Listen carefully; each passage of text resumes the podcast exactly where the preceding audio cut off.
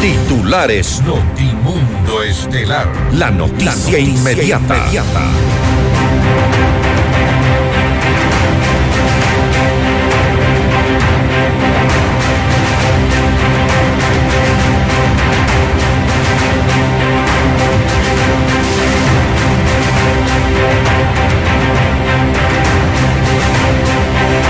Ola de renuncias en el gobierno del presidente Guillermo Lazo tras el fallido referéndum del pasado domingo 5 de febrero. A la par, el gobierno también ha nombrado a nuevas autoridades. Los detalles de estas nuevas autoridades y quienes han presentado ya su renuncia al gabinete del presidente Guillermo Lazo les contamos ya mismo en Notimundo Estelar. Amigos, bienvenidos a su espacio estelar de la información. Soy Fausto Yepes y junto a María del Carmen Álvarez les contamos ya mismo los detalles de la información. Comenzamos con los titulares. Sacudón en el gabinete presidencial, el gobierno posesiona nuevas autoridades tras la renuncia de cuatro exfuncionarios, entre ellos Francisco Jiménez, Aparicio Caicedo e Iván Correa. Henry Cucalón es el nuevo ministro de Gobierno, mientras que Sebastián Corral asume la Secretaría General de la Administración Pública y Josué Almeida la Secretaría Jurídica de la Presidencia. Guayas, Cotopaxi, El Oro y Esmeraldas tienen nuevos gobernadores. El exsecretario de Comunicación, Leonardo Lazo, reveló detalles del círculo cercano al presidente Lazo y afirmó que el gobierno está en terapia intensiva. El juez Byron Guillén denuncia que el presidente Guillermo Lazo está debilitando a la función judicial. Mauricio Guim, exfuncionario de la presidencia involucrado en la presunta trama de corrupción en empresas públicas, fue liberado tras rendir su versión en fiscalía. Petroecuador solicitó a la Fiscalía investigar posibles actos de corrupción en la empresa tras la filtración de nuevos audios en los cuales se revelan supuestos pedidos de coimas. Detienen en Colombia a Wilder Sánchez Farfán, uno de los narcotraficantes ecuatorianos más buscados en la región. En la información internacional decretan toque de queda en zonas afectadas por incendios forestales en Chile. Y asciende a 20 mil la cifra de fallecidos tras el terremoto en Turquía y Siria. Las autoridades pierden las esperanzas de encontrar más sobrevivientes con el auspicio de Mega Kiwi es mucho más. Toyota es casa vaca. Con Banco del Austro, invierte y gana. Universidad UTE, juega el resto de tu vida. Equavagen te invita al Volkswagen Times. Cámara de Comercio de Quito, 116 años contigo. Hospital Metropolitano, tu vida es importante para mí. Programa de información apto para todo público.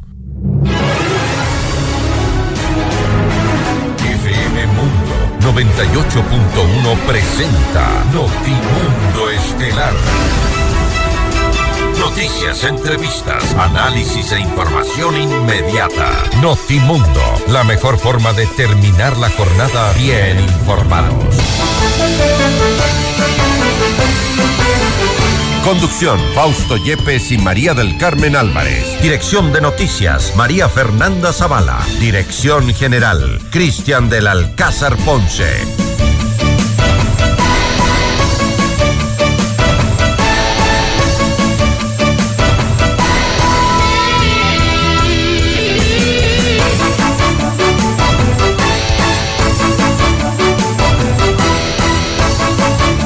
Amigos de FM Mundo, la radio y las noticias, bienvenidos a su espacio estelar de la información. Enseguida les contamos lo más destacado en este día. María Carmen, buenas tardes. Muy buenas tardes, Fausto y amigos, como siempre, gracias por acompañarnos en este espacio informativo. Estamos jueves 9 de febrero. Revisemos enseguida nuestra agenda de entrevistas. Conversaremos con el licenciado Juan Cubi, él es articulista de Plan B. Con él hablaremos acerca de los cambios que se han dado en el gabinete presidencial. Tendremos también un contacto con el abogado Antonio Ricaurte, abogado y político, para hablar sobre el resultado de las elecciones y las consecuencias políticas para el gobierno y con el abogado Carlos Aguinaga, expresidente del entonces Tribunal Supremo Electoral. Indicios de fraude en estas elecciones lo vamos a revisar en esta entrevista. Y para nuestra audiencia en Cuenca, recuerden que Notimundo es retransmitido por Radio Antena 1 90.5 FM. Y puedes conectarte a nuestra fanpage eh, a través de FM Mundo Live en FM Mundo 98.1 Quito, Ecuador y disfruta de las entrevistas exclusivas y nuestros noticieros completos con la más alta calidad. También suscríbete a nuestro canal de YouTube FM Mundo 98.1, la radio de las noticias. Aquí arrancamos. Inmediato, inmediato, inmediato. En FM Mundo esta es una noticia de última hora.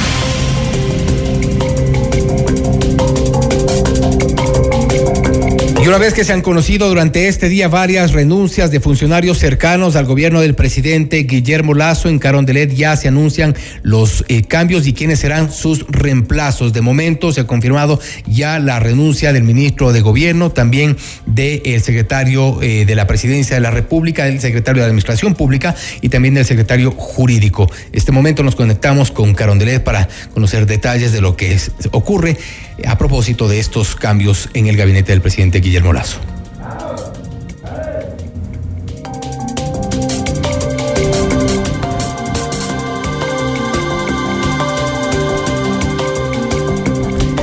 Vemos imágenes, está el presidente de la República, Guillermo Lazo, acompañado del vicepresidente Alfredo Borrero. Hay algunas autoridades, confirmamos también entre los cambios, se ha conocido ya oficialmente de la renuncia de Francisco Jiménez al Ministerio de Gobierno. En este momento ya se eh, vemos en imágenes a Sebastián Corral. En este momento vamos a proceder con las firmas del acta de posesión. es la posesión de Sebastián Corral como secretario de la, eh, de la Administración Pública. Ha firmado ya el documento de posesión. Suscriben las actas de posesión. Señor Sebastián Corral Bustamante como secretario general de la Administración Pública y Gabinete. ha firmado ya eh, Sebastián Corral como secretario de la Administración Pública y también vemos en imágenes a Henry Cucalón, que es el nuevo ministro de Gobierno. Un, nombre que ya había sonado a inicios de semana cuando se conoció los resultados primero del referéndum y posteriormente la, eh, la decisión de la renuncia de Francisco Jiménez. También tenemos el resto de los funcionarios que han comenzado a firmar ya sus eh, actas de posesión el con el presidente Guillermo Lazo y también el vicepresidente de la República, Alfredo Borrero.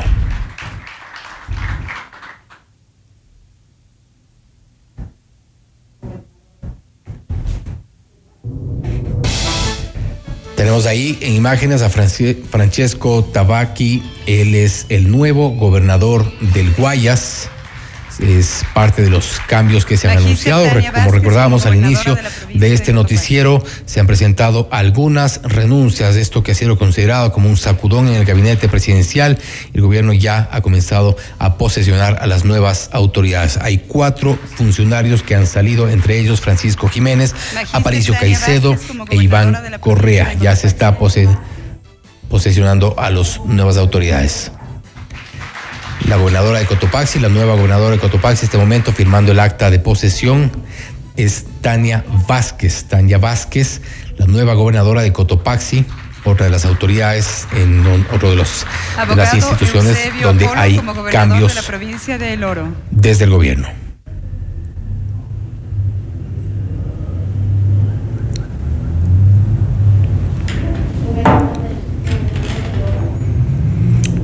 Tenemos ahí al gobernador de El Oro. Abogado.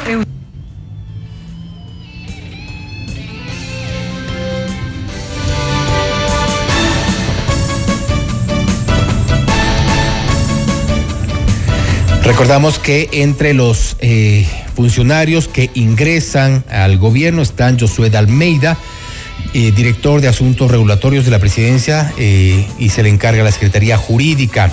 Sebastián Corrales, el nuevo secretario de Administración Pública. Además, Jorge Córdoba Castro, nuevo secretario de los Pueblos. También eh, Henry Cucalón es el nuevo ministro de Gobierno. Francesco Tabaqui, eh, a quien lo veíamos en imágenes hace unos momentos, es el nuevo gobernador del Guayas, Tania Vázquez, nueva gobernadora de Cotopaxi, Eusebio Apolo, nuevo gobernador de El Oro, y Frickson Erazo es el nuevo gobernador de la provincia de Esmeralda. Son las autoridades que entran a ser parte del gobierno una vez que se ha confirmado la renuncia de algunos de ellos, entre ellos los, más sonados, la renuncia del ministro Francisco Jiménez, también de Iván Correa y Aparicio Caicedo. Tenemos una vez que han firmado las actas de posesión, insistimos, son algunas de las autoridades que han ingresado hasta eh, al, gobierno del presidente Guillermo Lazo. Son Josué Almeida, director de Asuntos Regulatorios de la Presidencia, a quien se le encarga la Secretaría Jurídica. En este momento está tomándose el juramento de rigor. Si así lo hace, que la patria le reconozca. Caso contrario, que ella le demande. Señor doctor Henry Cucalón Camacho, ¿jura usted por su honor cumplir con las tareas que le he encomendado con honestidad, responsabilidad y lealtad y de conformidad con lo que establece la Constitución y demás leyes de la República? Si así lo hace, que la patria le reconozca. Caso contrario, que ella le demande. Señor Marcelo Córdoba Castro, ¿jura usted por su honor cumplir con las tareas que le he encomendado con honestidad, responsabilidad y lealtad y de conformidad con lo que establece la Constitución y demás leyes de la República? Si así lo hace, que la patria le reconozca. Caso contrario, que ella le demande.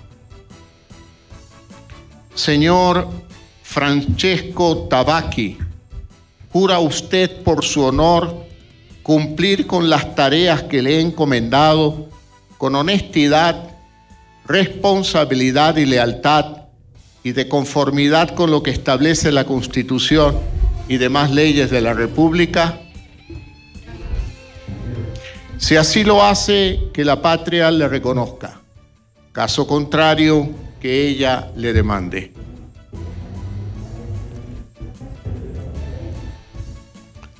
Señorita Magíster Tania Vázquez, ¿jura usted por su honor cumplir con las tareas que le he encomendado con honestidad, responsabilidad y lealtad y de conformidad con lo que establece la Constitución y demás leyes de la República? Si así lo hace, que la patria le reconozca, caso contrario, que ella le demande. Señor abogado Fernando Apolo, ¿Jura usted por su honor? ¿Jura usted por su honor cumplir con las tareas que le he encomendado con honestidad, responsabilidad y lealtad y de conformidad con lo que establece la Constitución y demás leyes de la República? Si así lo hace, que la patria le reconozca, caso contrario, que ella le demande.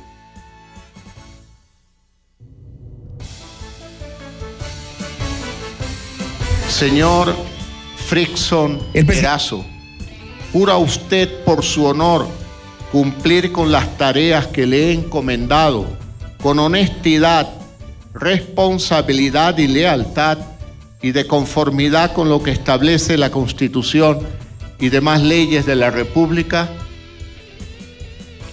Si así lo hace, que la patria le reconozca. Caso contrario, que ella le demande.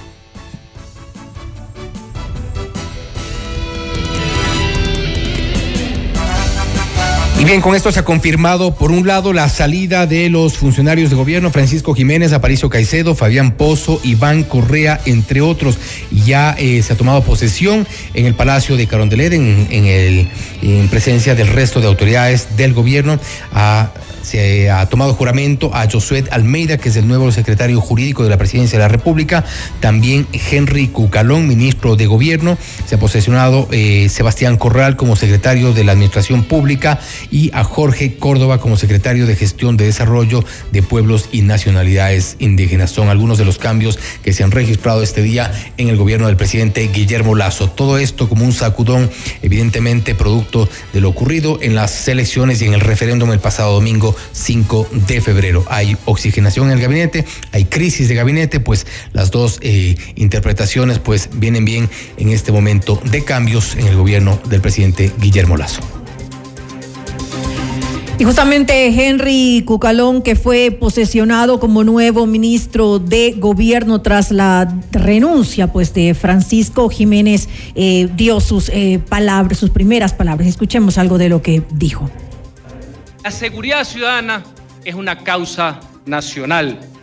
El crimen organizado y el narcotráfico es la mayor amenaza contra la vida de los ecuatorianos y contra la existencia misma del Estado. Ante esto, obedece a un problema que es estructural, para nada de carácter coyuntural. Y para hacerle frente necesitamos un poderoso mensaje de unidad. Ese mensaje de unidad que trascienda inclusive a los gobiernos de turno, que sea a largo plazo, que sea una política de Estado, que pueda recoger las distintas visiones, las distintas acciones ejecutorias. Ese es el verdadero acuerdo sobre lo fundamental. Y para eso se requiere muchísima pedagogía y también de decisiones. Y por su parte, el presidente Guillermo Lazo aseguró que estos cambios no responden a una renovación del gabinete, sino a un pedido de la ciudadanía. El gobierno hace cambios necesarios no solo para refrescar líneas, sino para ratificar su compromiso con la voluntad del pueblo. La decisión de renovar mi equipo tiene el objetivo de fortalecer acciones, planes y proyectos para seguir construyendo un país mejor para todos. Sé muy bien que un entendimiento nacional no se generará de la noche a la mañana Sé que eso pasa primero por reconstruir puentes de confianza.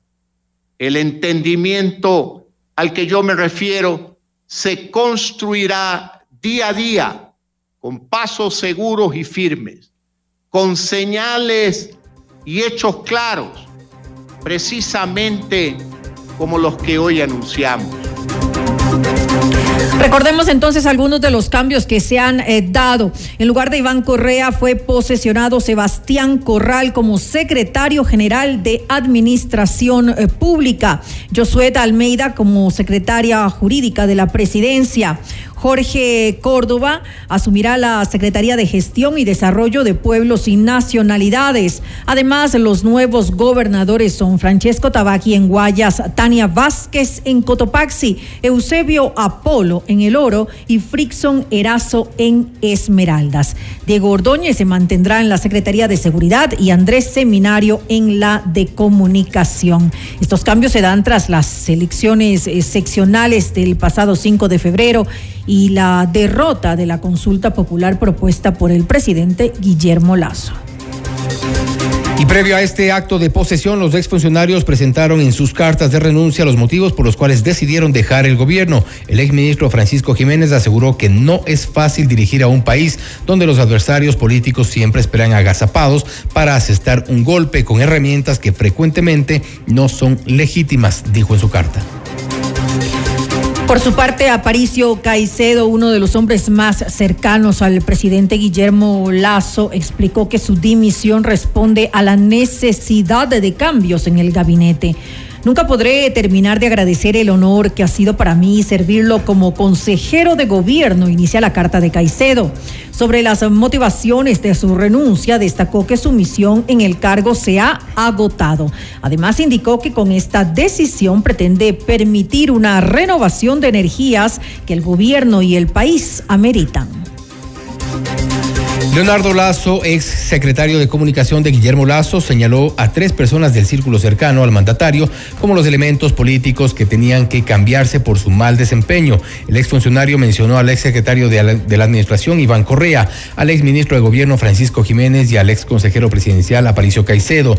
En la columna Cubo Badis Guillermo, el ex consejero presidencial eh, que publicó la noche del 8 de febrero, Lazo escribió una misiva al presidente y sugirió un rearmado político. El primer paso en eso, según Lazo, era despedir de su círculo cercano a Iván Correa por elegir funcionarios mediocres e incluso corruptos, a Jiménez por no dar la talla como negociador político y al ex consejero Caicedo por ser el mentalizador de un referéndum que barrió con el gobierno. También Lazo aseguró que durante su paso por el gobierno advirtió a Aparicio Caicedo sobre el alto riesgo de realizar el referéndum al mismo tiempo que las elecciones locales. Una consulta siempre es un plebiscito a la gestión del gobierno y con niveles tan bajos de aprobación había un alto riesgo del no. Cita la carta en la que se agrega que ahora el gobierno está en una situación muy compleja porque los tres no han cumplido, dijo Lazo. En su columna incluso indicó que el mandatario está en terapia intensiva en una suerte de coma político, un estado del que va a ser muy difícil volver. En Notimundo a la carta, Gustavo Larrea, exministro de Gobierno, indicó que los cambios en el gabinete del Ejecutivo tras los resultados de la consulta popular evidencian que el presidente Guillermo Lazo ahora está escuchando las demandas de la ciudadanía, por lo que ha decidido tomar acciones. Este gobierno ganó como con un mensaje que fue el gobierno del encuentro. Y debió haber hecho eso desde el primer día, hacer un gobierno de encuentro. Eh, sí, convocar a otras fuerzas políticas a co-gobernar. Y creo que esa es la lección que debe aprender este gobierno y deben aprender los dirigentes políticos del país. el país requiere unidad. Tenemos una crisis económica, social, de seguridad profunda. Y para enfrentar eso requerimos la más amplia unidad posible. Y el gobierno tiene responsabilidad, desde luego, en conducir como gobierno la más amplia unidad. No se trata de que uno coincida en todo, pero sí se trata de llegar a consensos y acuerdos que hagan viable al país. Creo que la lectura que hacen algunas, algunos sectores, de decir el presidente perdió la consulta y debe renunciar, es errada, desde luego, por una razón muy simple. ¿Qué hubiese pasado cuando perdió Febres Cordero la elección en la consulta que él convocó el expresidente Sixto Durán? a nadie se le ocurrió pedirle la renuncia. Lo que sí se les ocurrió a todos es pedirle cambio.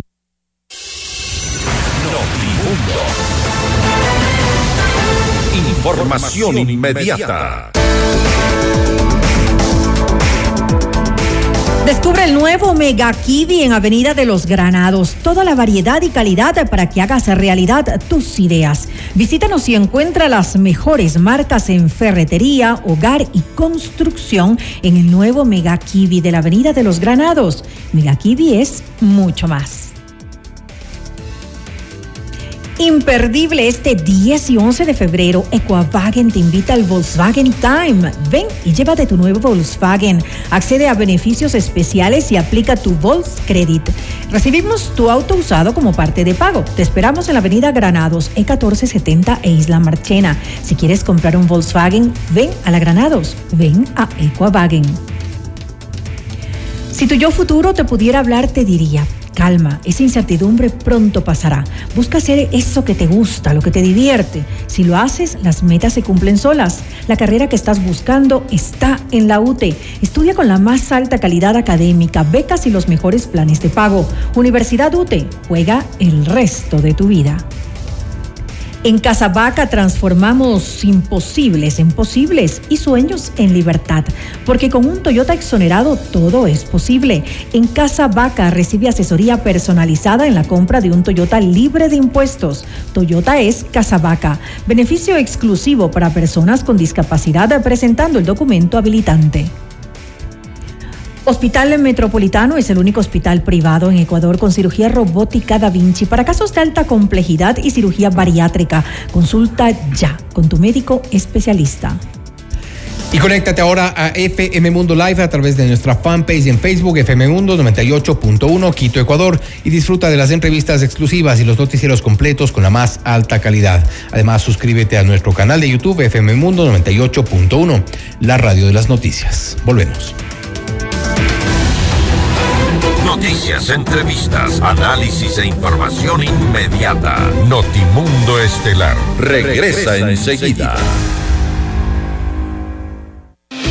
Decisiones con Jorge Ortiz. Viernes 8 horas. Reprise sábado 12 horas y domingo 10 horas. Inicio del espacio publicitario. Con Banco del Austro, invierte y gana. Más de 800 premios instantáneos, dependiendo del monto y plazo de tu inversión. Apertura o renueva tu póliza en cualquier agencia a nivel nacional o en nuestros canales digitales. Además, participa en el sorteo para incrementar tu póliza. Consulta términos y condiciones. Banco del Austro. Porque tus proyectos merecen los mejores materiales. Ven y descubre el nuevo Mega Kiwi en la Avenida de los Granados. Las mejores marcas de ferretería en Mega Kiwi Granados. Más calidad para tu hogar en Mega Kiwi Granados. Los mejores materiales de construcción en Mega Kiwi Granados. No importa el tamaño de tu proyecto. En Mega Kiwi Granados tenemos todo lo que necesitas para tu proyecto con los mejores precios. Mega Kiwi es mucho más. En Casa Vaca transformamos imposibles en posibles y sueños en libertad. Porque con un Toyota exonerado todo es posible. Visita las agencias Casa Vaca y recibe asesoría personalizada en la compra de un Toyota libre de impuestos. Toyota es Casa Vaca. Beneficio exclusivo para personas con discapacidad presentando el documento habilitante. Hija, hoy me hiciste la mamá más orgullosa del mundo y no puedo esperar más para tener entre mis brazos a mi primer nieto. Te amo, mi amor. Gracias a los cuidados del área de Metro Maternidad del Hospital Metropolitano, la mamá de María ahora es la abuela más feliz del mundo. Hospital Metropolitano, tu vida es importante para mí. Conoce más de nuestros servicios llamando al 1-800-H-Metro o en nuestras redes sociales. Descarga nuestra increíble app FM Mundo 98.1 para escucharnos y vernos en vivo. Hasta aquí la publicidad. Continuamos en Notimundo Estelar con María del Carmen Álvarez y Fausto Yepes. Y ahora, en Notimundo, nos enlazamos con CNN en Español Radio. Las, noticias, más importantes de lo que sucede en el mundo. Y enseguida les presentamos lo más destacado de la información internacional con nuestra cadena aliada CNN en español.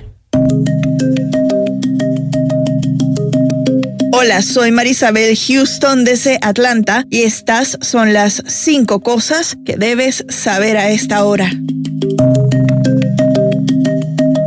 Continúa ascendiendo la cifra de muertos tras los mortales terremotos en Turquía y Siria. Según las autoridades, al menos 21.051 personas han muerto. La mayoría de los fallecimientos están en Turquía, en donde más de 17.600 personas perdieron la vida, dijo el vicepresidente Fuat Oktay. El número total de muertes en Siria es de al menos 3.377 según los medios estatales sirios. Más de 78.000 personas han resultado resultado heridas en Siria y Turquía, según cifras del gobierno turco, los cascos blancos y medios estatales de Siria. En Estados Unidos, la investigación del FBI sobre el presunto globo espía chino recuperado en el Océano Atlántico es la primera de su tipo en la historia de la oficina, dijeron el jueves altos funcionarios de la agencia familiarizados con la operación al describir las etapas iniciales y lo que se ha recuperado hasta ahora. Los funcionarios agregaron que comprender los componentes del globo es inteligencia vital y podrían ser piezas de evidencia importantes para futuros cargos penales que podrían presentarse. Hasta el momento, solo se ha entregado a los analistas del FBI evidencia que estaba en la superficie del océano, dijo un funcionario, que incluye el doso, el cableado y una cantidad muy pequeña de dispositivos electrónicos. Fiscales generales de 21 estados de Estados Unidos, gobernados por republicanos, pidieron al presidente Joe Biden y al secretario de Estado Anthony Blinken que declaren organizaciones extranjeras terroristas a los cárteles mexicanos de la droga para aplicarles leyes federales y estatales de mayor rigor. La misiva advierte que durante la última década los cárteles mexicanos de la droga han desarrollado fuerzas armadas bien organizadas para proteger su repudiable comercio de los rivales y del gobierno mexicano al tiempo que han diversificado sus negocios ilícitos. CNN contactó a la Casa Blanca para obtener comentarios, pero hasta el momento no ha obtenido respuesta.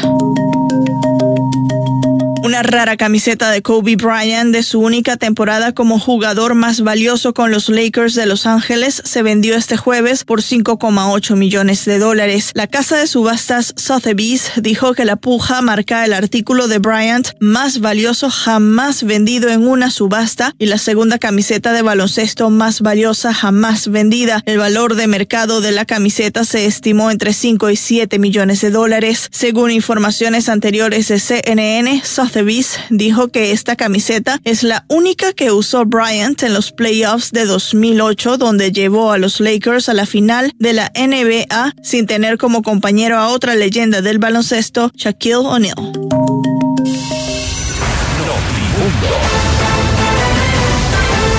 Información inmediata.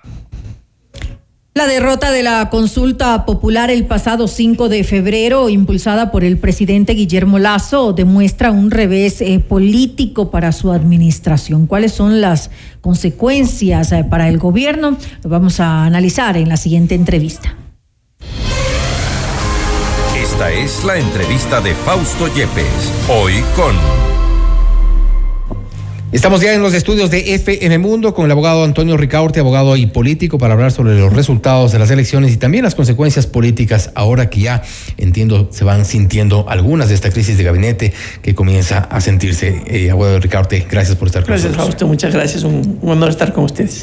Este, eh, Hemos sentido ya estas primeras renuncias eh, en este día, ha renunciado el ministro de, Gobierno, ha renunciado el secretario eh, de la Presidencia, el secretario jurídico de la Presidencia, uno de los, los principales cuadros del presidente Lazo en, estos últimos meses están ya fuera, se, ha cambiado de autoridades. Esto es una consecuencia de la consulta.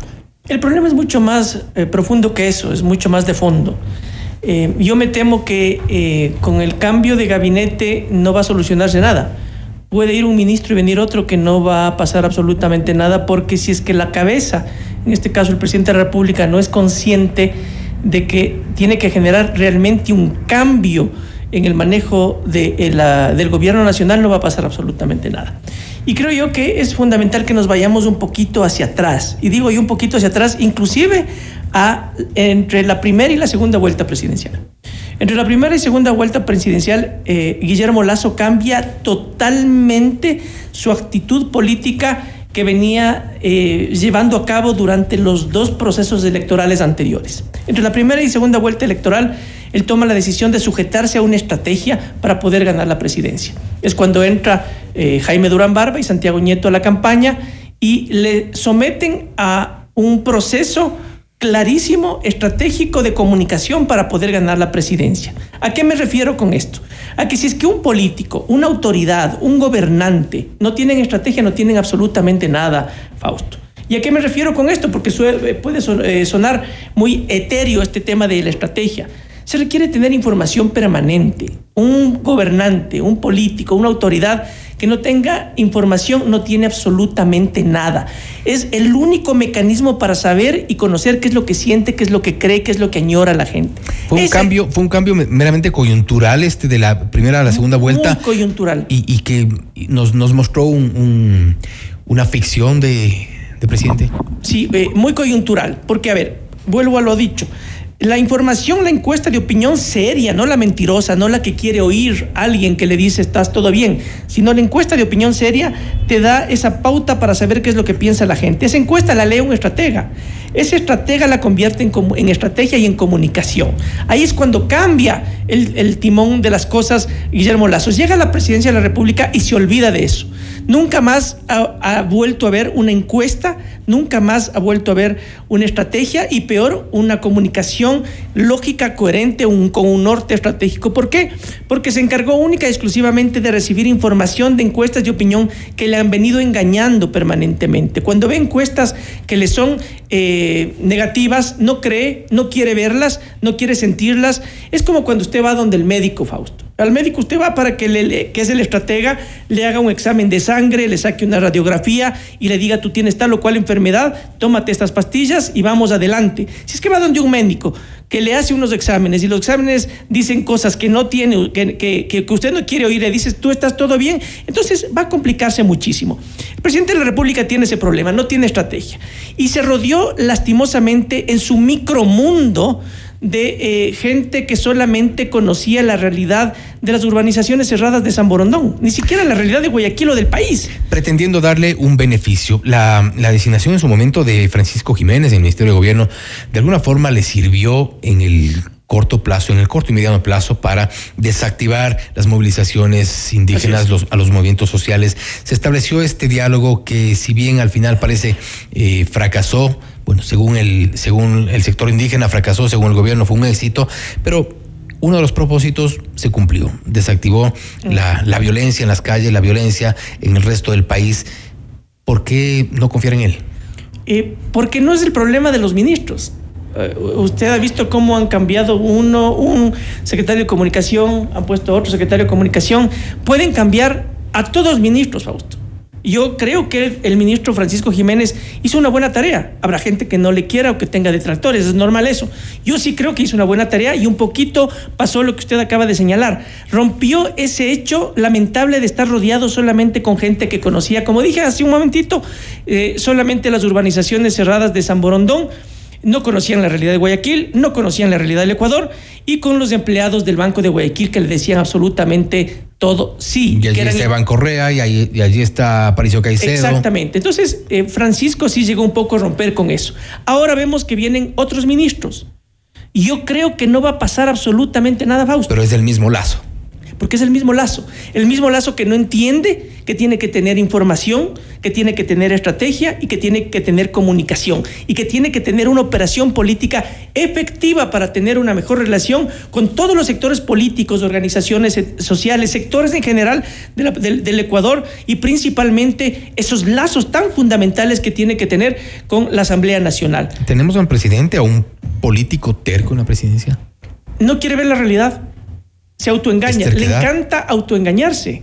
Está, eh, está inmerso en ese micromundo del Palacio de Gobierno y creo yo que tiene ya un síndrome de ubris avanzadísimo, un endiosamiento eh, avanzadísimo. Cuando un político, como un- cuando una autoridad, cuando un gobernante eh, ya padece síndrome de ubris, está complicada la situación porque no quiere ver nada, no quiere entender nada y piensa que él tiene la última palabra.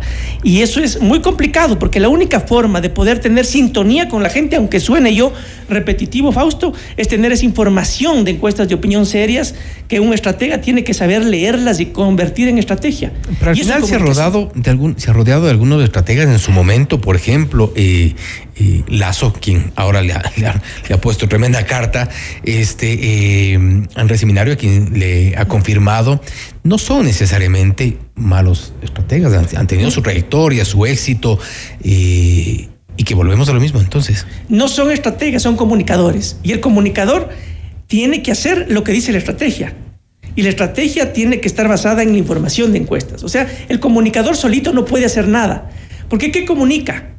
¿Qué dice a la gente si no tiene una línea estratégica coherente para comunicar? Ese es el gran error. Por eso yo sostengo, Fausto, que por más que cambie a cualquier ministro, esos pobres ministros no saben qué hacer, no saben qué decir, no saben cómo actuar, porque no tienen ni van a tener una línea estratégica. Creo que tienen a un muchacho ahí en el Palacio de Gobierno que eh, hace las líneas estratégicas de las redes sociales. Pero eso no es un estratega, pues. El estratega es el que, el que conoce cómo hacer encuestas, lee esa encuesta, genera estrategia y esa estrategia se convierte en comunicación. Entonces, el comunicador, en este caso, en el seminario, tiene que absorber y tiene que disciplinadamente acatar lo que dice la estrategia, cosa que no ha ocurrido ni va a ocurrir. El presidente ha tenido varios momentos. Porque ningún estratega quiere acercarse. no creo que haya llamado a ninguno, porque cuando estrategas de categoría le han querido eh, eh, eh, decir las cosas, él no ha querido escucharles. Ha pensado que son enemigos que le dicen que está mal. No, pues una encuesta, por ejemplo, tiene que decirle qué tan mal está para poder corregir, pues. No puede decirle ni puede mentirle que todo está correcto, porque no lo está. El presidente de la República, Fausto, tiene Pero él 85. sabía qué tan mal estaba antes de la consulta, incluso antes de convocarla. No porque había encuestas que le mentían. Por ejemplo, el señor Polivio Córdoba le ha venido mintiendo todo el tiempo y le dice que está todo bien. Entonces, si, él, si tiene encuestadores que le dicen que todo está bien, ¿cómo puede él tomar correctivos o decisiones claras? El presidente de la República tiene 85% imagen negativa en Quito. 85% de gente no le cree. ¿Cómo es posible que en ese momento tan crítico, en el peor momento de su gobierno, convoque a una consulta que se convirtió en un plebiscito? Y ese plebiscito hizo que la gente vote en la consulta no. Pero además, como la gente. Un tiro al pie esto. Además, como la gente estaba tan molesta con el gobierno, porque la ciudad de Quito está tan complicada y el país está complicado. Pero yo le hablo de los datos que tengo de Quito. 65% de gente quiere irse de la ciudad. Y quiere irse de la ciudad porque el 75% está deprimida por el tema económico, están mal financieramente, económicamente, no tienen trabajo, no saben qué va a pasar el día de mañana, están con ansiedad. Entonces, si una sociedad está así y no le quieren al presidente, pregunta, una, hace una consulta, se convierte en un plebiscito y la gente vota en contra del presidente y le regresan a ver a quién, al que es el contendor de él. ¿Quién? Rafael Correa. Ese Rafael Correa que también fue victimizado, porque al momento en el que le insultan, le denuncian, le atacan, le, procesan, le enjuician, le elevan porque le eh, están definitivamente le están, le están victimizando y le están pensando, le están mencionando. No hay peor castigo para un político que no le mencionen, que le olviden. Y aquí se hizo todo lo contrario. Mencionarle como a nadie en la historia y logra también una victoria que es única en la historia, porque arremete y, arrasa en todo el territorio nacional. No existe. Alcaldías, prefecturas, no existe, no existe, Fausto, en la historia un, momento así electoral en el que una sola organización política haya ganado al mismo tiempo Quito y Guayaquil, Pichincha y Guayas, Manabí, Esmeraldas, 60 etcétera, alcaldías. etcétera, etcétera, etcétera. Eh, que, que, tenga con sus aliados mayoría en el Consejo de Participación Ciudadana y Control Social. Que al momento en el que el presidente de la República llama a un acuerdo, que llama a dialogar, ya nadie le cree.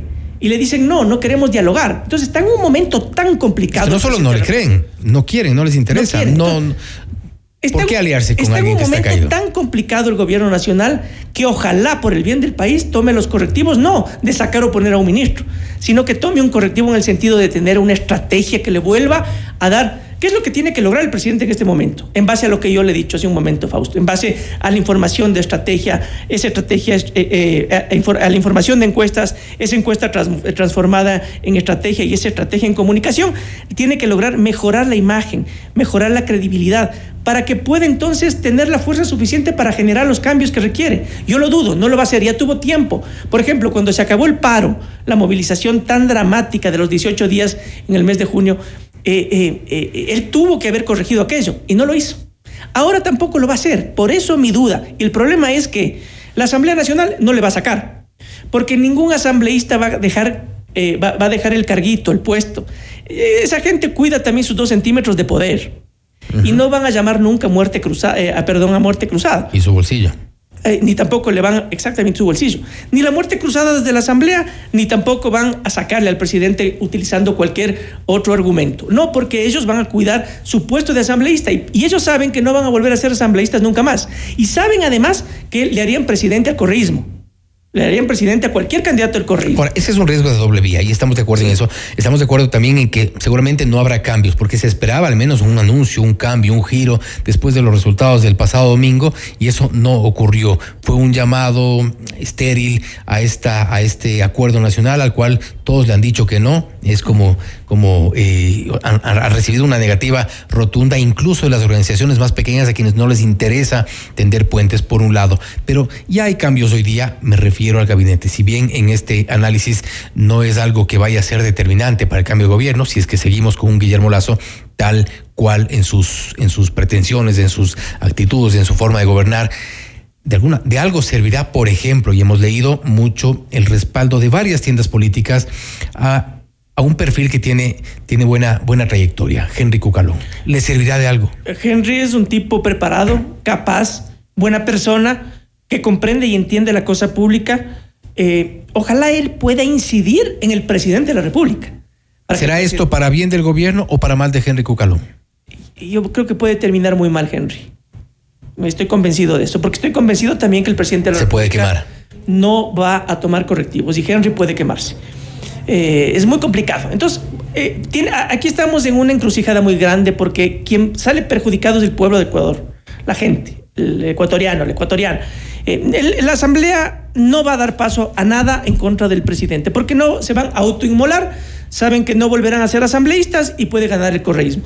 Y del otro lado, el presidente de la República no va a llamar tampoco muerte cruzada, porque como está enfermo de ubris el presidente de la República, tampoco quiere dejar el poder. No quiere dejar los carros con chofer, las motocicletas que le, abran, que le abren camino en las calles, los helicópteros, los aviones presidenciales, los militares que le hacen la veña. Ese es el ubris. Entonces no va, tampoco va a llamar a muerte cruzada. Lo que sí puede pasar, Fausto, es que en cualquier momento, como están tan malas cosas y la gente está tan molesta y complicada, puede haber una explosión social por un detonante que no sabemos de dónde puede venir pero sí sabemos más o menos de dónde puede venir. El próximo 18 hay una asamblea de la CONAIE, ya comienzan a calentarse, entendemos, las calles.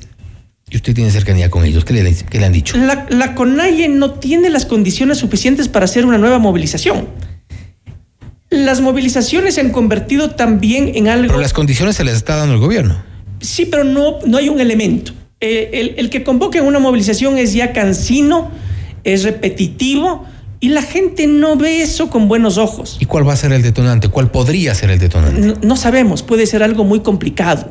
El asesinato de alguien, la muerte de alguien, una bomba, yo qué sé, cosas que ojalá no sucedan. Pero Esperamos una movilización venidas del movimiento indígena en este momento no es posible, porque también la gente que se activa, que se moviliza, también está en, el campo sacando su cebolla, su perejil, la leche, la papa, y tienen también que reactivarse económicamente. ¿Y vienen, quiénes vienen a una movilización, Fausto? Viene la gente de Tungurahua, viene la gente de Cotopaxi, viene la gente de Machachi y viene la gente de Cayambe. Y esa gente también trabaja en el agro y no es fácil generar una movilización porque se necesita una logística, una estructura, recursos económicos. No es fácil. Pero ahí está la revolución ciudadana. No, es fácil. no, no, no creo que haya sido así. Y, y, y, no es tan fácil ¿Qué llegar. más estructura que la Revolución Ciudadana y qué más estructura con tantas alcaldías, prefecturas y demás? Una, es una estructura fuerte. Una cosa es que hayan ganado las elecciones y otra cosa es que puedan generar una protesta social. La gente vota por alguien, pero no necesariamente va a salir por ese alguien a las, a las calles a protestar. Eso es una cosa muy distinta. Entonces, la, el movimiento indígena tiene esta, esta, esta realidad. Es muy difícil que, que vengan. ¿Quiénes están mayoritariamente respaldando históricamente al movimiento indígena? Es la gente en Quito el sur de Quito, el norte de Quito, todo el noroccidente de Quito es, tiene, tiene una llegada y una relación muy cercana con el movimiento indígena. Atucucho, La Pulida, Pizulí, La Rol 2, eh, el Comité del Pueblo al otro lado, eh, Llano Chico, Llano Grande, eh, Calderón, Carcelén, el, etcétera, etcétera, son sectores muy populares que pliegan mucho a las movilizaciones. Pero esa gente también, como te dije hace un momento, está muy complicada económicamente. Es parte de ese, 60, de ese 75% de la gente que no tiene dinero, que está económicamente mal, que no tiene trabajo y están viendo cómo, cómo trabajar. Entonces, que el movimiento indígena llame a una movilización y que esa movilización sea exitosa, muy difícil. El problema es que cuando exista un detonante social, no hay quien pare aquello, porque ahí sí va a, va a haber unas 100 cabezas imparables, porque se autoconvoca la ciudadanía y esto explota. O de lo contrario, una muerte y, y, lenta, quizá del gobierno. Lamentable para el gobierno y traumática para el Ecuador en Esperemos, condiciones catastróficas. Esperemos que no ocurra estos, estos malos augurios. En todo caso, gracias por haber estado con nosotros. Ha sido el abogado eh, Antonio Ricaurte, abogado y político, hablando sobre el resultado de las elecciones y algunas de las consecuencias políticas para el gobierno, algunas necesidades de cambio que hasta el momento no se han generado y tampoco se visualizan con el cambio de autoridades. Esto es Notimundo Estelar, siempre bien informados. Noticias, entrevistas, análisis e información inmediata. Notimundo Estelar regresa, regresa enseguida. Decisiones con Jorge Ortiz. Viernes 8 horas. Reprise sábado 12 horas y domingo 10 horas. Inicio del espacio publicitario. Con Banco del Austro, invierte y gana. Más de 800 premios instantáneos, dependiendo del monto y plazo de tu inversión. Apertura o renueva tu póliza en cualquier agencia a nivel nacional o en nuestros canales digitales. Además, participa en el sorteo para incrementar tu póliza. Consulta términos y condiciones. Banco Del Austro. Sabemos que el terreno para hacer negocios es desafiante. Tranquilo, en la Cámara de Comercio de Quito cuentas con un equipo y juntos llevaremos tu negocio al siguiente nivel. Nosotros ponemos la experiencia, tú pones las ganas. Te esperamos en la Avenida Amazonas y República Edificio Las Cámaras. Para más información visita www.ccq.es o contáctanos al 098-475-3529. Cámara de Comercio de Quito, 116 años contigo. ¿Qué le dirías a tu yo futuro? Eh, que no sé qué hacer. Me angustia no saber qué carrera estudiar. Que me preocupa morirme de hambre. O no ser exitosa. Pero si tu yo futuro te pudiera hablar, te diría, cálmate, esa incertidumbre pronto pasará. Busca hacer eso que te gusta, eso que te divierte. Si lo haces, lo demás viene solo. La carrera que estás buscando está en la UTE. Estudia con una alta calidad académica, becas y los mejores planes de pago. Universidad UTE. Juega el resto de tu vida. Imperdible. Este 10 y 11 de febrero, Equavagen te invita al Volkswagen Time. Ven y llévate tu nuevo Volkswagen. Accede a beneficios especiales y aplica tu Volks Credit. Recibimos tu auto usado como parte de pago. Te esperamos en la Avenida Granados, E1470 e Isla Marchena. Si quieres comprar un Volkswagen, ven a la Granados. Ven a Equavagen. Todos los programas mírelos en nuestro canal de YouTube, FM Mundo Live. Fin del espacio publicitario. Continuamos en Notimundo Estelar. Información inmediata. Le mantenemos al día. Ahora, las noticias.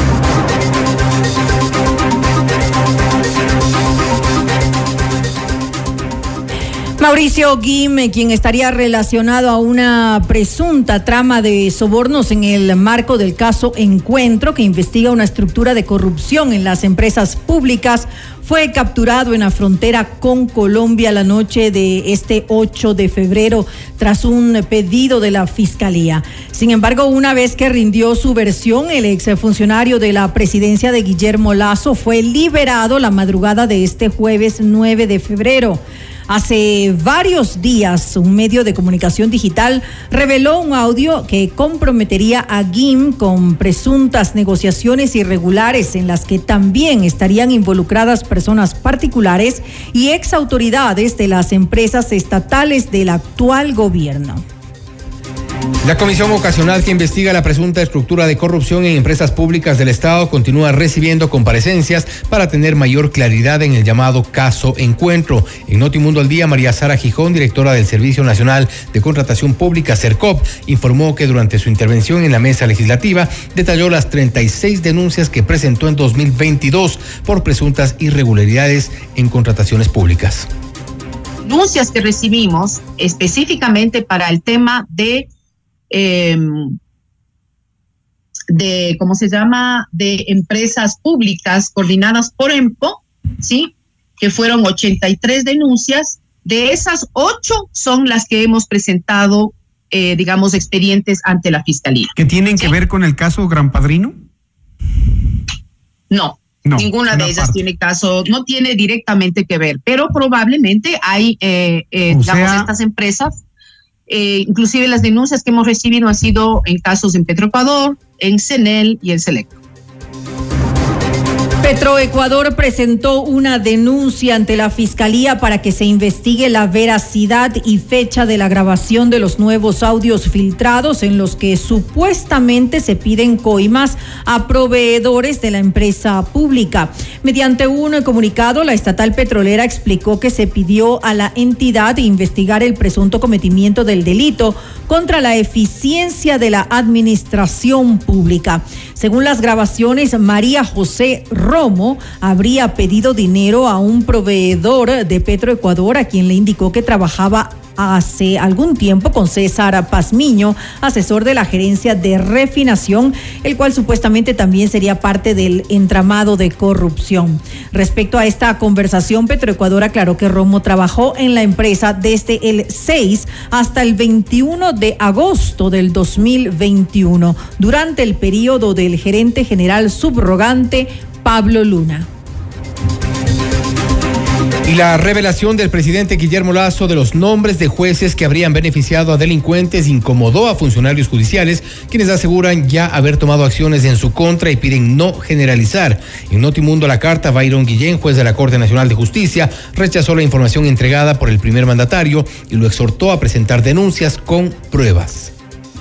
Porque lo que hace el presidente de la República lamentablemente es debilitar a la función judicial y no en sí ayudar a tener mejores juezas y jueces. Una evaluación es necesaria, pero más allá de aquello, nosotros podemos ver que de los casos que mencionó el señor presidente de la República, en el caso del señor Lindao, que me recuerdo el nombre del juez Lindao, el mencionado juez ya había sido destituido, obviamente por una declaración de un error inexcusable.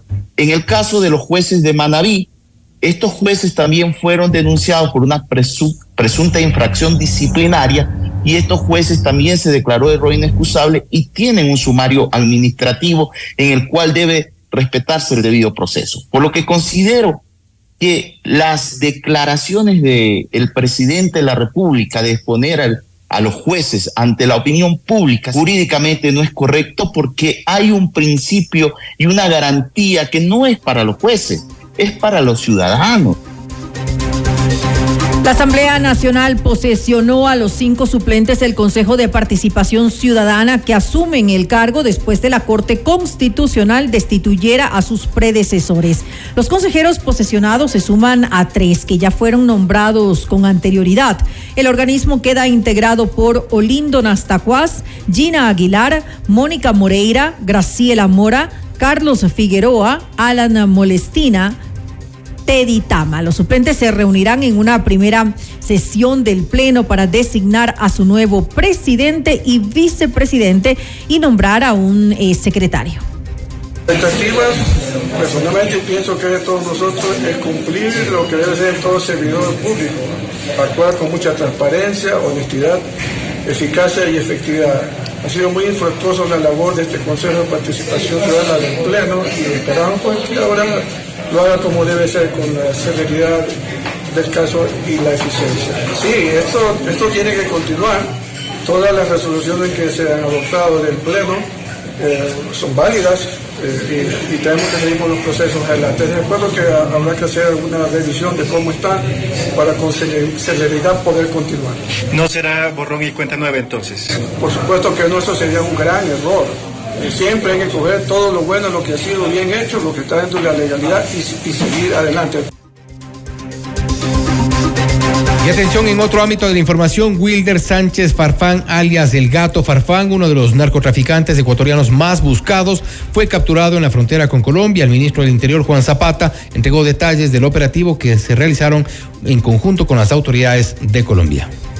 En operativo conjunto denominado Ceres, realizado el 8 de febrero en la ciudad de Pasto, Colombia, entre la Policía de Ecuador y Colombia, se logró la captura de Wilder SF, alias Gato Farfán o Jerry, uno de los narcotraficantes más buscados en el mundo.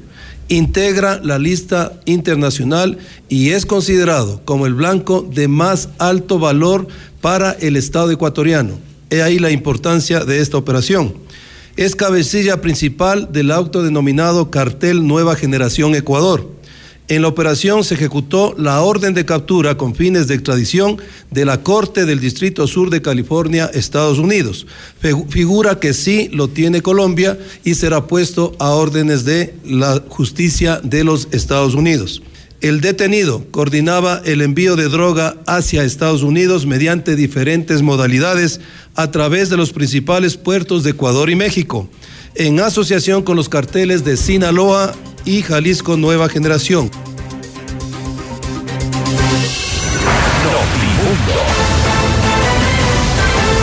Información inmediata.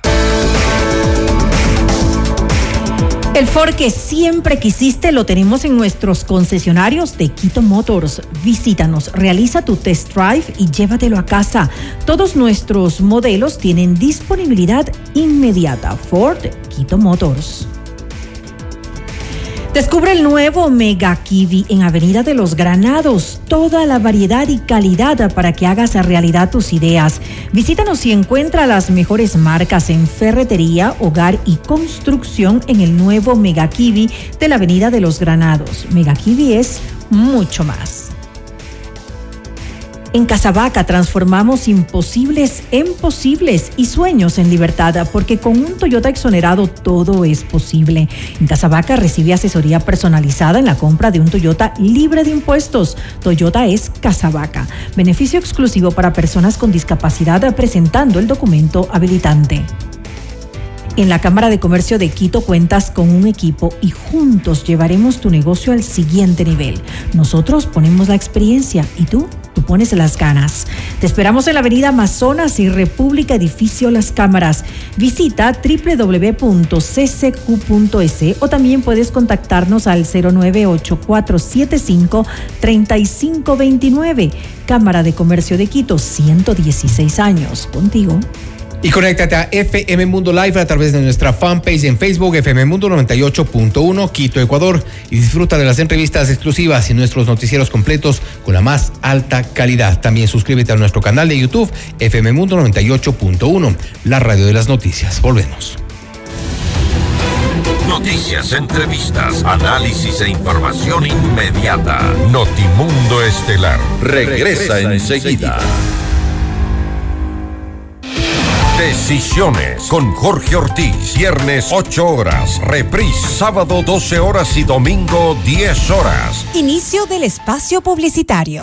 Porque tus proyectos merecen los mejores materiales. Ven y descubre el nuevo Mega Kiwi en la Avenida de los Granados. Las mejores marcas en ferretería en Mega Kiwi Granados. Más calidad para tu hogar en Mega Kiwi Granados. Los mejores materiales de construcción en Mega Kiwi Granados. No importa el tamaño de tu proyecto. En Mega Kiwi Granados tenemos todo lo que necesitas para tu proyecto con los mejores precios. Mega Kiwi es mucho más. Con Banco del Austro, invierte y gana. Más de 800 premios instantáneos, dependiendo del monto y plazo de tu inversión. Apertura o renueva tu póliza en cualquier agencia a nivel nacional o en nuestros canales digitales. Además, participa en el sorteo para incrementar tu póliza. Consulta términos y condiciones. Banco del Austro.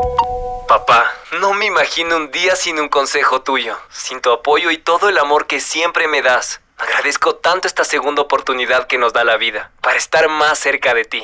Gracias a la velocidad de respuesta del área de emergencia del Hospital Metropolitano, el hijo de Don Luis va a seguir disfrutando de su primer héroe, Hospital Metropolitano. Tu vida es importante para mí. Conoce más de nuestros servicios llamando al 1-800-H-Metro o en nuestras redes sociales en vivo, lo mejor de nuestra programación desde tu teléfono móvil. Descarga nuestra increíble app FM Mundo 98.1. Fin de la publicidad. Desde muy temprano en Hola Mundo hay un gran equipo de profesionales trabajando para llevarles un programa actual, variado y entretenido. Porque sabemos que las primeras horas de la mañana son un buen momento para ponernos al día y arrancar la jornada bien informados, resolviendo dudas con el aporte de grandes especialistas y acompañados de la mejor selección musical. Por eso ahora somos su mejor compañía desde las primeras horas del día. De lunes a viernes, desde las 7 horas, te decimos Hola Mundo con Rodrigo Proaño y Valeria Mena.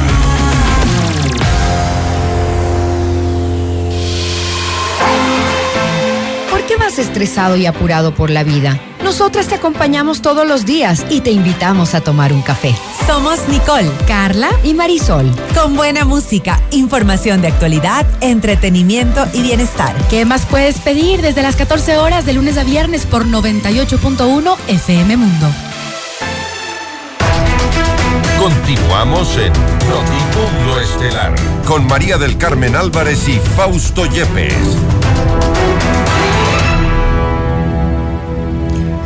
Y el triunfo del no en el referéndum del pasado 5 de febrero desencadenó en el gobierno la salida de varios funcionarios. La última renuncia fue la de Fabián Pozo, secretario jurídico de la presidencia, quien agradeció al presidente Guillermo Lazo y a todo su equipo de trabajo. La noticia requiere profundidad. En Notimundo están los protagonistas de la noticia. A esta hora estamos ya en contacto con el licenciado Juan Cubi, articulista de Plan B, para hablar sobre los cambios en el gabinete presidencial, oxígeno o vida artificial para el gobierno. Le consultamos ahora mismo, licenciado Cubi. Gracias por estar con nosotros. Fausto le saluda. Gracias, Fausto. Muy buenas tardes. Gracias por el espacio. Mire, estaba revisando los cambios, ¿no? No hay suficiente tiempo para hacer un análisis. Pero a mí me da el temor de que esta idea de la renovación del gabinete sea solamente una estrategia para buscar algún tipo de alianza y que termine convirtiéndose esta renovación del gabinete en un reparto de cuotas de poder, como una forma de encontrar una tabla de salvación para un gobierno que esté en una situación bastante complicada. Ahora, esta tabla de salvación podría ser, y, debo entender un poco por su, por su visión de los, de los cambios, nos referimos a Henry Cucalón, alguien que podría tender ciertos puentes a nivel político, eh, no obstante del resto de los cambios tampoco es que eh, podría dar eh, mayores beneficios al gobierno en cuanto a su crisis.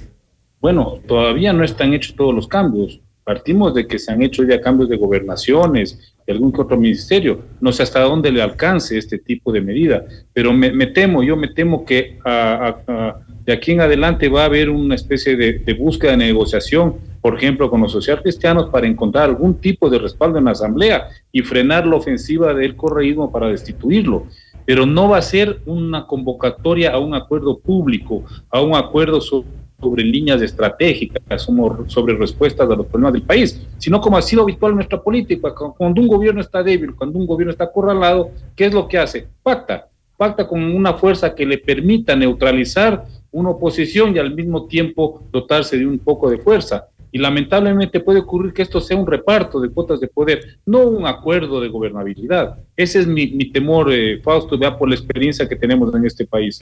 Porque públicamente la Revolución Ciudadana, el correísmo, por decirlo así, ya le han dicho que no al acuerdo nacional.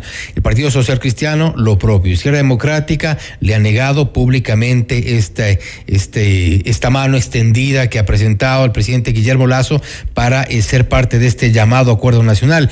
Un, un llamado que tampoco se entiende mucho con qué propósitos, con qué, con qué objetivos. No hay un camino a seguir por parte del presidente, no, no lo ha planteado tampoco. Y en, función de eso, lo que le quedaría entonces es acuerdos bajo la mesa. Por supuesto. Y además, no se olvide que los socialcristianos han dicho que no, pero sin embargo tampoco han pedido la cabeza de Lazo. El correísmo sí. El correísmo sí, es que con el correísmo ya no tienen opción. Ese pacto de la impunidad, recuerde, el pacto de la impunidad que quisieron hacer luego del fraude contra Yacu Pérez, eso está resquebrajándose. Ese pacto se va a tener que redefinir. Obviamente los socialistas en este momento, con la derrota en Guayaquil, para lograr recomponerse ya tienen que plantearle cara al correísmo. Puede darse que ahí exista ya un acercamiento con el gobierno.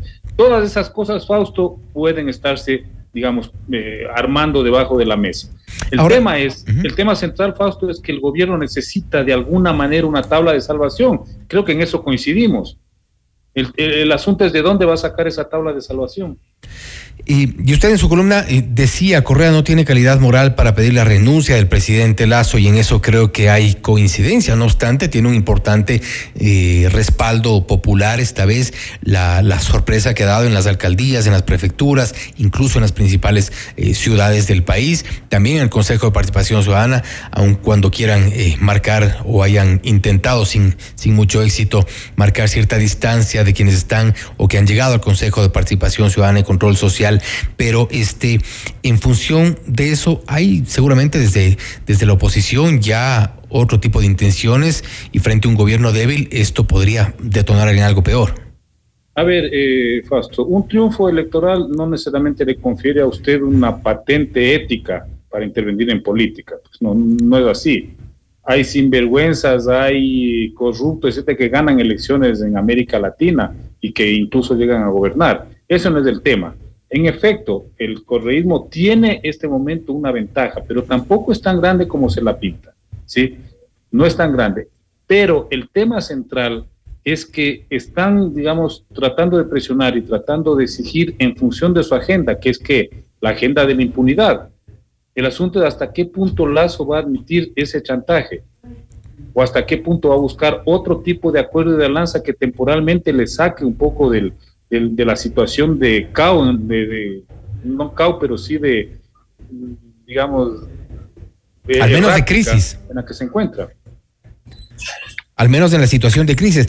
Pero en estas circunstancias, con este escenario, tal como está la oposición por un lado, tal como eh, parecen estar al menos cortados, al menos caídos los, los puentes que, que intenta eh, crear el gobierno con las organizaciones políticas para tener algo de gobernabilidad, en este escenario, ¿qué le espera al gobierno en estos próximos dos años? Dos años no son poco. En dos años ha ocurrido lo que ha ocurrido, se ha desgastado al punto en el que eh, se, le, se le vino abajo esta, esta consulta, este referéndum.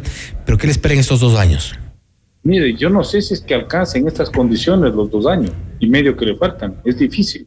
Una situación bastante complicada y adversa. Va a buscar este tipo de acuerdos porque lamentablemente es un gobierno que no tiene una visión política más estratégica, más integral.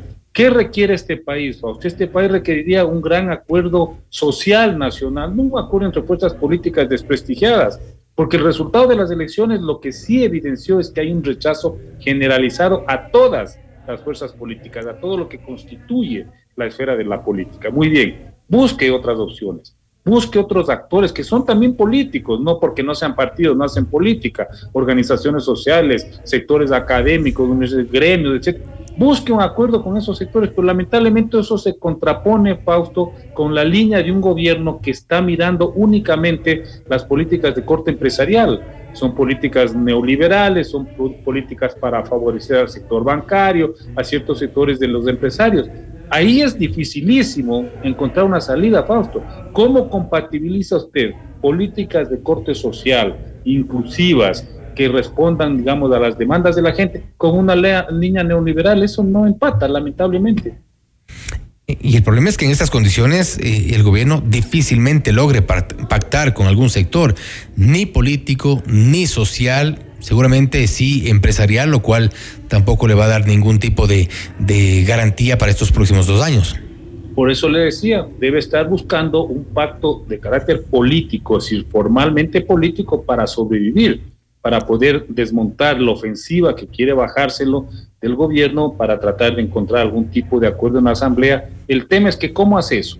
Le pongo un escenario, una hipótesis. Supóngase que por afinidad y, e identidad ideológica busca a los social cristianos, que son una expresión de la derecha, y va a buscar un pacto. ¿Qué le van a pedir los social cristianos? Van a pedir cuotas de poder, le van a pedir una serie de repartos para tratar de recomponerse como partido. A mí me, me da la impresión de que esa va a ser a la final la salida por la que va todo el gobierno y eso tampoco le va a resolver la crisis en la que está. La muerte cruzada podría ser una opción, podría ser quizá lo que se ha mencionado tanto, una especie de muerte digna, anticipada, para evitar lo que pueda ser un colapso en estos dos años.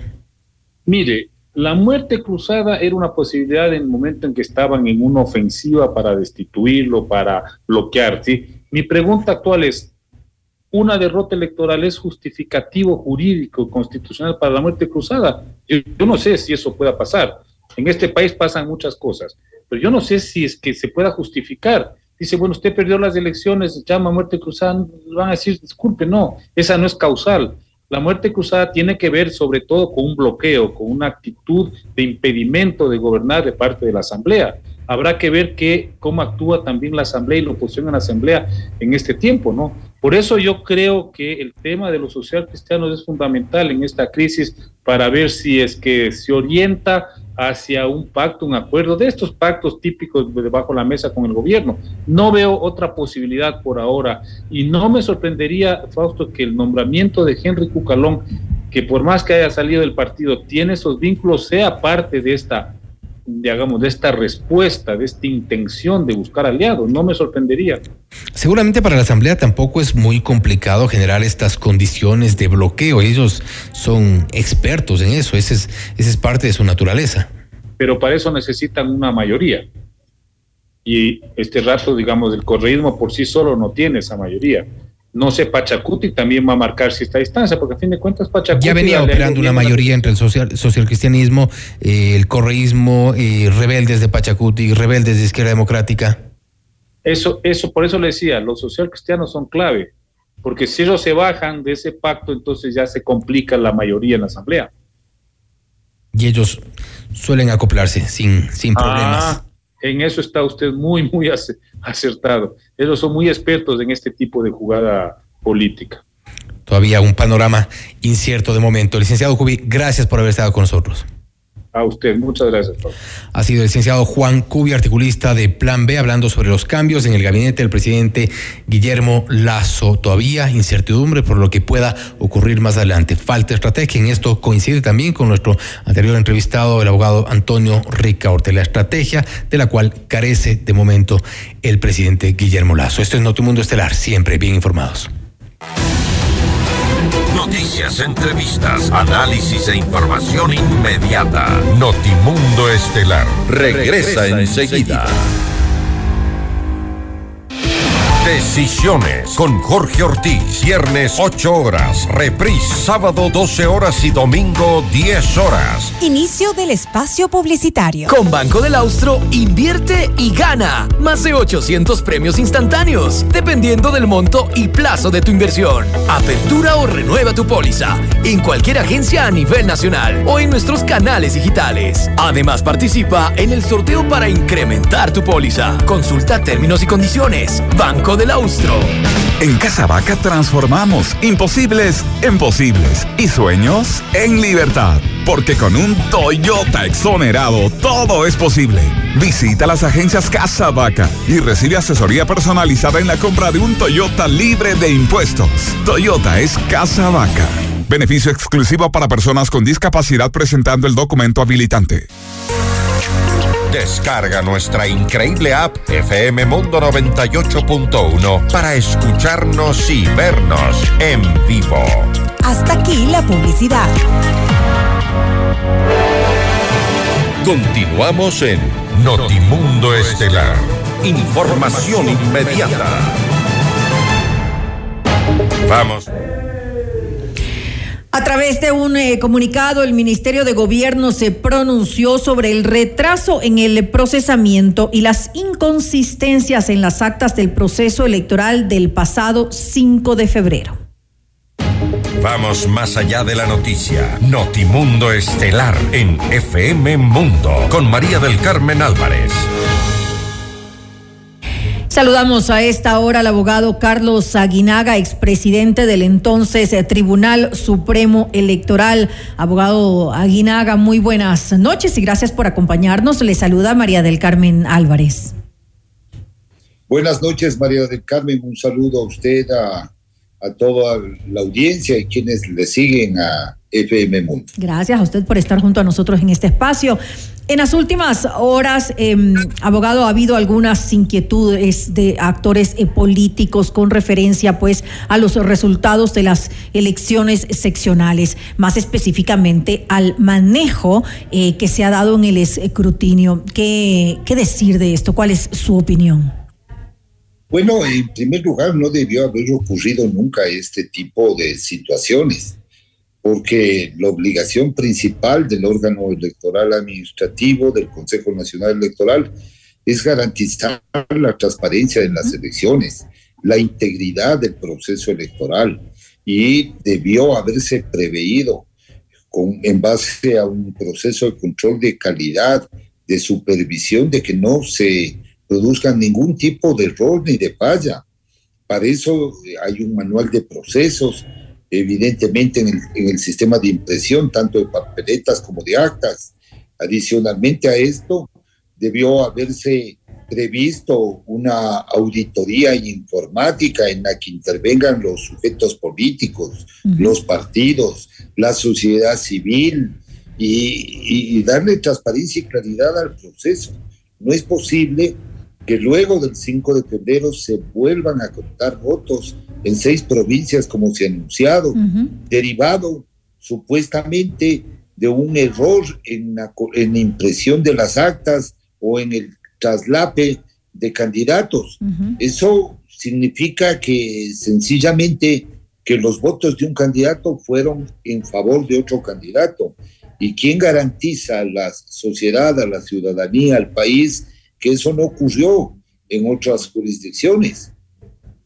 Así es, justamente ese error de impresión. ayer eh, conversábamos sobre esto con Guillermo Celi. Eh, el problema es, es grave y obviamente genera la, la incertidumbre, la duda de muchos de los candidatos. Otro tema que hablamos ayer con eh, el presidente del movimiento Suma fue las inconsistencias que nos aseguró se encontraron en aproximadamente 200 actas en Cotopaxi, tomando en cuenta que la diferencia entre su candidato, que es César Umajinga y Lourdes Tibán, es mínima. Ayer él nos decía de apenas el, 80, el punto 87%, por lo tanto es fundamental que se haga pues un buen conteo eh, de votos. Eh, ellos aseguran que han ganado la prefectura eh, según sus actas. ¿qué, ¿qué, decir de esto, de estas inconsistencias que además se han presentado? Ya no es el tema de, de, de la impresión, sino es algo distinto que también afecta a, algún eh, candidato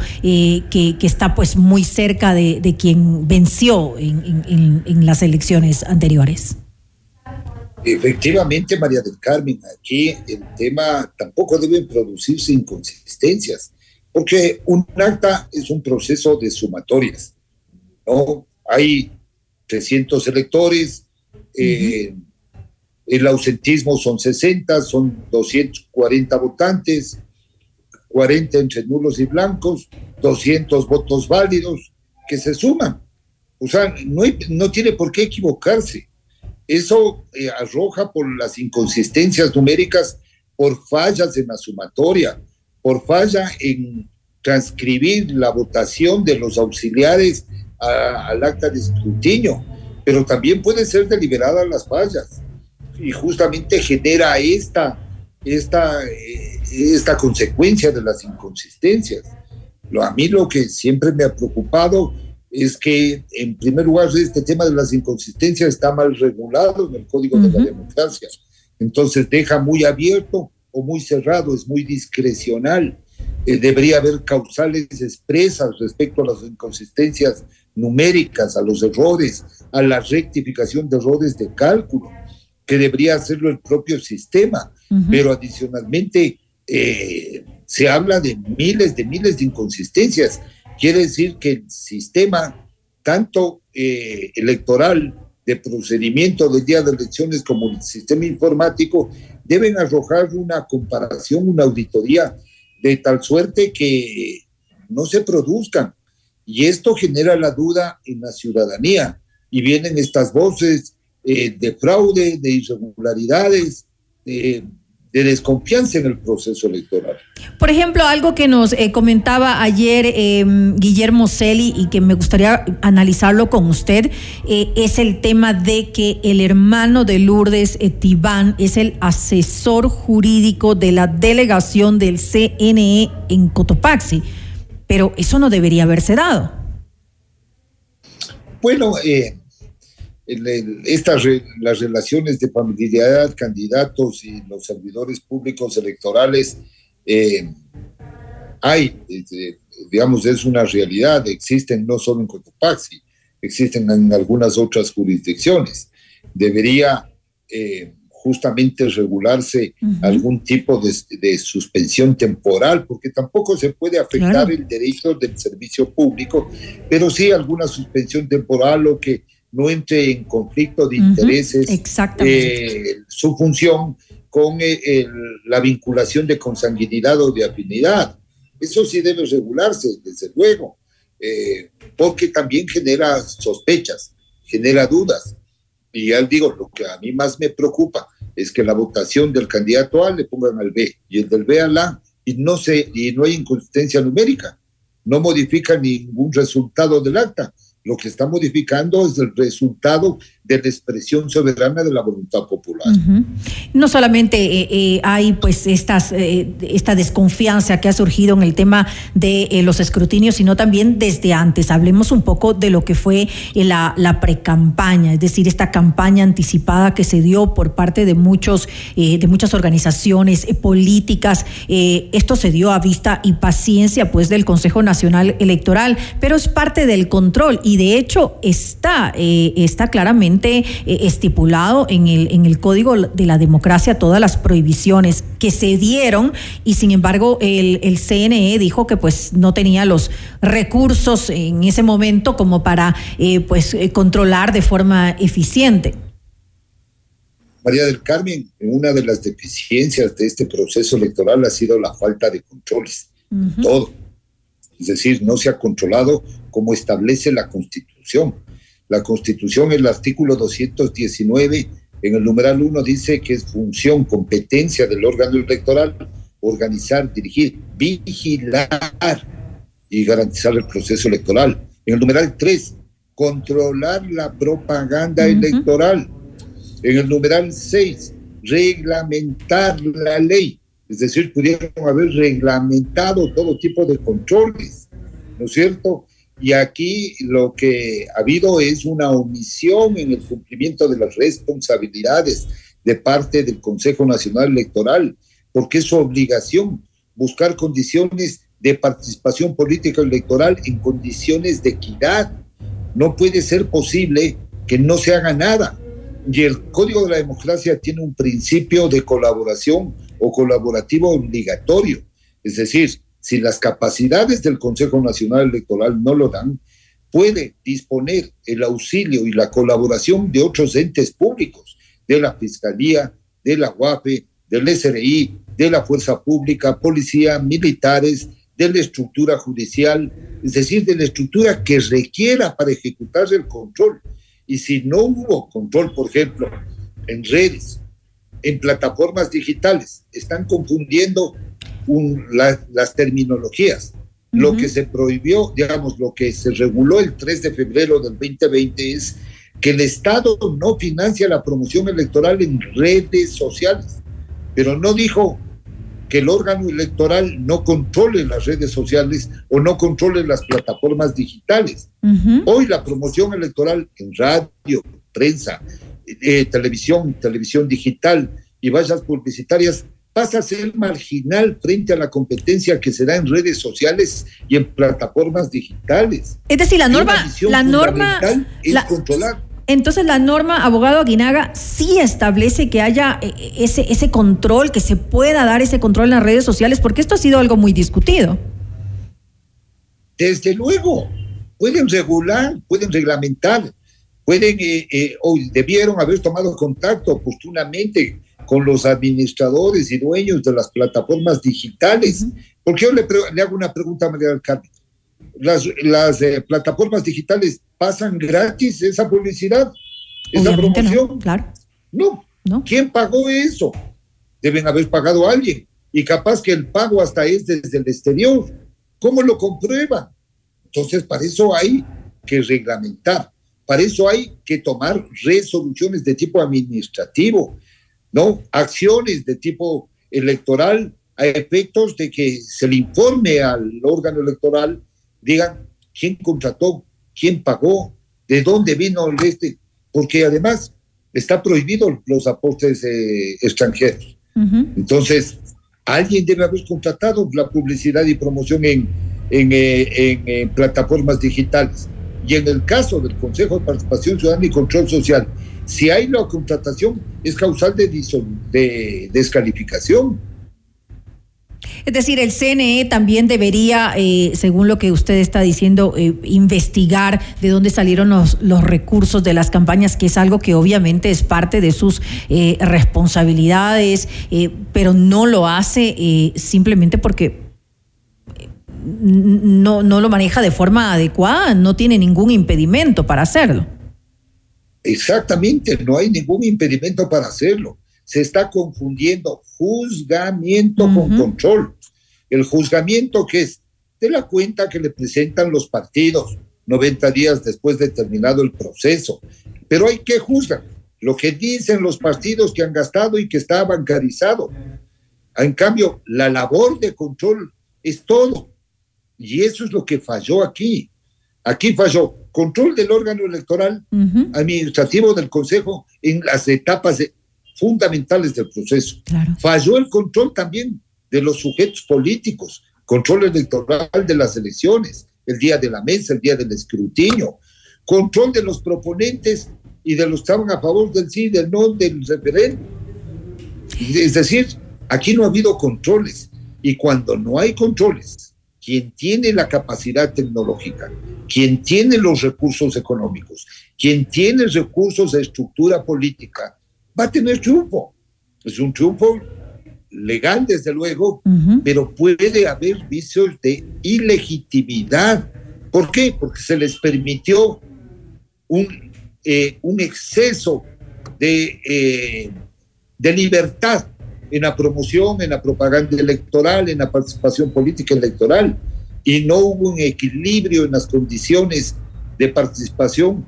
Entonces ahí se rompe la equidad electoral no se garantiza la integridad de las elecciones. Entonces, y ya para finalizar esta eh, entrevista, em, eh, sí se justificaría ese anuncio que han hecho ya algunos asambleístas de, llevar a los consejeros del Consejo de Naciones de, del CNE a, un juicio político. Por ejemplo, es el caso de Fernando Villavicencio que dice que los llevaría a juicio político por incumplimiento de funciones en el proceso electoral, pero no solamente él, también eh, eh, Fernando Cedeño de UNES dijo que están evaluando esa posibilidad de llevarlos a juicio político, sobre todo a Diana Tamaín, por el tema de los exit poll y también por Pachacutic, Mario Ruiz ha dicho lo mismo por las irregularidades que se han presentado. Bueno, justamente cuando no se cumple a cabalidad con las responsabilidades, caben eh, que es responsabilidades políticas, responsabilidades de tipo administrativo, civiles, pero la fundamental responsabilidad que hoy tiene el Consejo Nacional Electoral es esclarecerle al país qué es lo que está pasando con estos conteos, ¿no es cierto? ¿Por qué? No es una simple declaración de un error en el acta, tiene que ser demostrado, tiene que ser evidenciado para darle transparencia y tranquilidad a las elecciones. Esto no debió haber ocurrido nunca.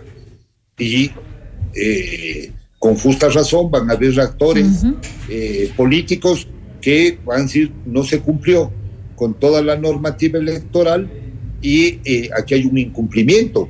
Pero también debo advertir a la sociedad que a veces estos anuncios de enjuiciamiento político tienen cola, es decir, constituyen amenazas para lograr algo. Pero se quedan solo en eso.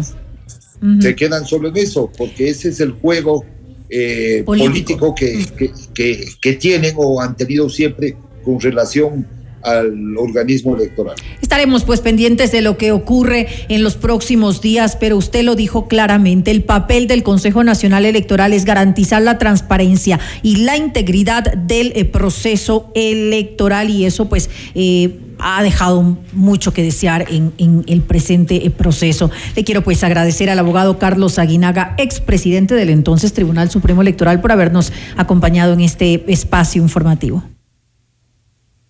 Gracias a usted, muy gentil.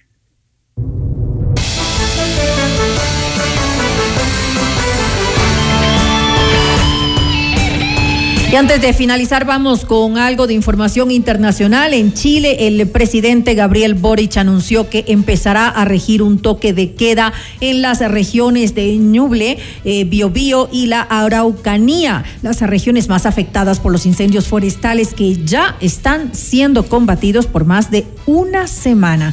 Esta medida entrará en vigencia este jueves 9 de febrero desde las 23 horas hasta las 5 horas de el 10 de febrero, aunque todavía están en análisis posibles modificaciones al horario del toque de queda. Actualmente existen 323 incendios activos, de los cuales 90 están siendo mitigados. Y ante el devastador terremoto que azotó a Turquía y Siria el pasado 6 de febrero, el gobierno de Estados Unidos anunció un paquete de ayuda valorado en 85 millones de dólares para labores de emergencia. La Agencia para el Desarrollo Internacional USAID aclaró que los fondos se destinarán para alimentación, refugio y servicios de salud de emergencia en territorio turco. La ayuda para Siria se prevé que llegue a través de los socios locales, dado que Estados Unidos se rehúsa a tratar con el presidente sirio Bashar al-Assad. Y hasta aquí de estelar. Gracias por su amable sintonía. A todos una buena noche. Con nosotros hasta mañana nuevamente a partir de las 18 horas. Que tengan una muy buena noche. FM Mundo 98.1 presentó Notimundo Estelar. Noticias, entrevistas, análisis e información inmediata. Notimundo, la mejor forma de terminar la jornada bien informado. Conducción, Fausto Yepes y María del Carmen Álvarez. Ingeniería de sonido, Mauro Olivo. Producción FM Mundo Live. Javier Merino. Coordinación y redacción, Fernanda Utreras. Dirección de noticias, María Fernanda Zavala. Dirección general, Cristian del Alcázar Ponce. Se prohíbe la reproducción total o parcial de este programa sin previa autorización de FM Mundo. Notimundo Estelar. Con el auspicio de Mega Kiwi es mucho más. Toyota es casa vaca. Con Banco del Austro, invierte y gana. Universidad UTE. Juega el resto de tu vida. Equavagen te invita al Volkswagen Time. Cámara de Comercio de Quito. 116 años contigo. Hospital Metropolitano.